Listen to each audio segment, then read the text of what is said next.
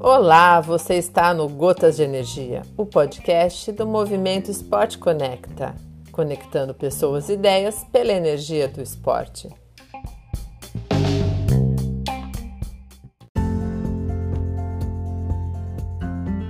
Olá pessoal, estou de volta para falar mais um pouquinho da minha história com natação em águas abertas, e em específico do desafio 45 quilômetros da Ilha do Mel.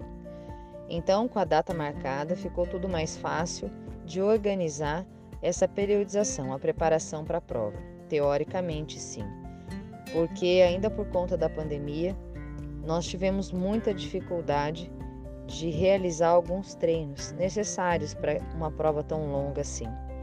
Então, fora o espaço de piscina que era necessário, então eu tinha aí duas, três horas é, diárias de, de treino e a piscina ela continuou é, indo e vindo, né, entre fechar e abrir. E aí a preocupação de você correr atrás de um espaço para que pudesse dar continuidade aos treinos. E ainda bem que eu sempre tive o apoio é, de um grande amigo que me permitia, sempre que necessário, nadar na, na piscina da academia dele. E aí a gente vem com, com uma situação que para algumas pessoas é, dificultam a preparação para provas em águas abertas e eu acabei aprendendo na prática que isso é, pode se voltar de uma forma positiva. É, normalmente eu me preparo numa piscina de 50 metros, uma piscina olímpica, e essa piscina em questão que, o, que um amigo é, conseguia sempre que eu precisava, e precisei muitíssimas vezes, é uma piscina aquecida de 20 metros. Então as pessoas pensam: ah, vocês conseguem se preparar, tem uma preparação boa por conta de uma piscina muito grande. E aquilo a gente tinha muito forte na cabeça e eu acabei aprendendo que isso não existe. Claro, é, são piscinas diferentes que te condicionam, te preparam de maneira diferente, mas essa piscina curta me, me deu um suporte muito, muito bacana. Então eu tinha lá os treinos com, com tiro de 3 mil, 2 mil, uma hora nadando. E você pensar que você vai ter que ficar, vai fazer lá 100 viradas, 100 chegadas, é, para fazer um tiro de 3 mil, um tiro de 5 mil, é, isso para a cabeça é muito pesado. E aí eu pensava, poxa, para quem vai ter que nadar 45 quilômetros, eu tenho que vencer isso, né? Eu tenho que conseguir fazer as, as 100 viradas, eu tenho que conseguir ficar nadando uma hora aqui, é, indo e voltando, indo e voltando, porque é o que eu vou fazer nos 45 quilômetros. Eu vou ter que ter essa paciência, né? Essa resiliência para permanecer tanto tempo na água. E foi incrível como isso me ajudou, né? É, eu iniciava os treinos e pensava, poxa, é, que tédio, né? É, ter que fazer tantas, tantas viradas, tantas indas e vindas. E, e eu pensava, não, eu tenho que finalizar, eu tenho que fazer, porque eu não vou poder nadar 10, 12 quilômetros, 20 da prova e pensar que eu cansei de nadar e parar a prova. E isso me ajudou muito, demais. E aí, é, saindo das piscinas, a gente tem a necessidade de fazer o treino realmente em águas abertas.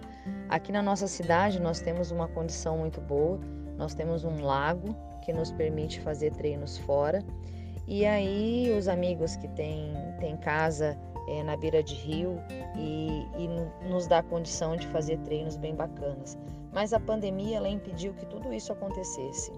O lago da cidade não era permitido fazer treinos, ele ficou fechado.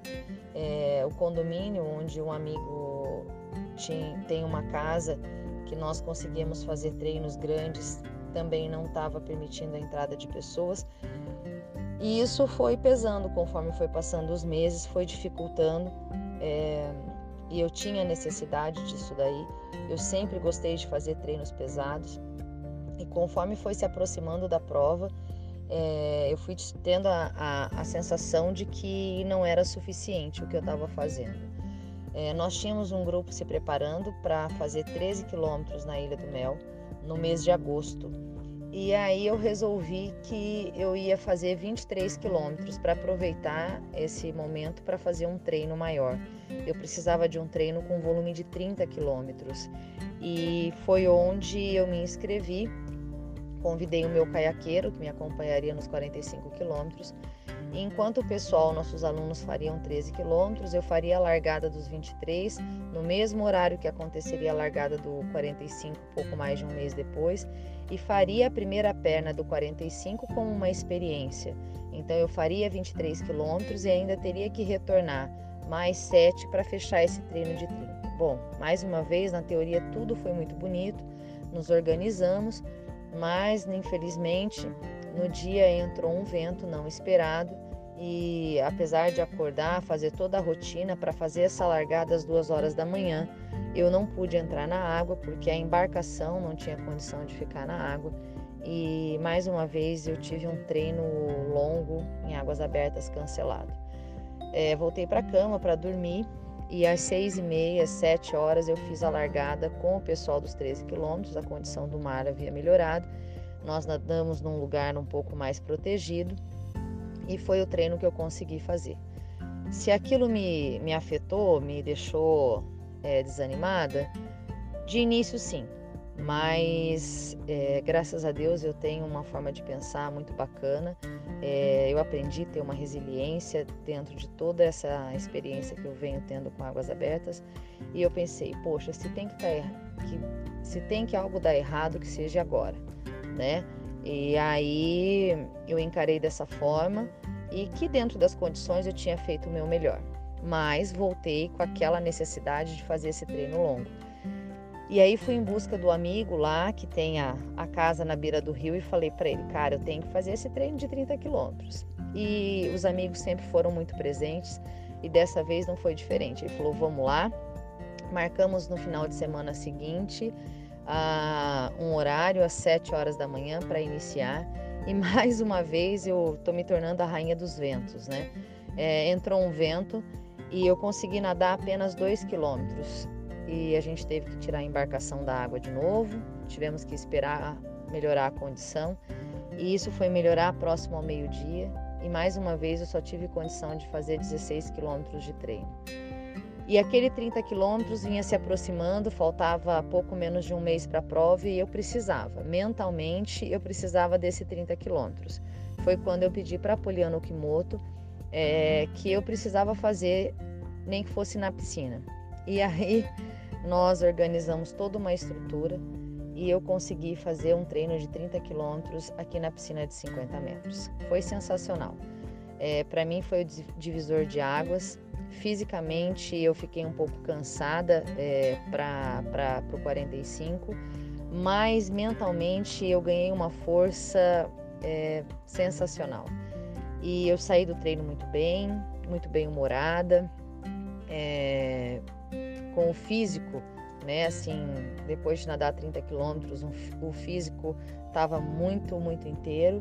E aí eu vi que o 45 ia dar certo. Bom, gente, eu achei que eu fosse conseguir terminar essa história nesse capítulo, mas eu vou precisar de mais um pouquinho aí de tempo para contar como foi esse finalzinho de preparação e o dia da prova. Obrigada, até a próxima.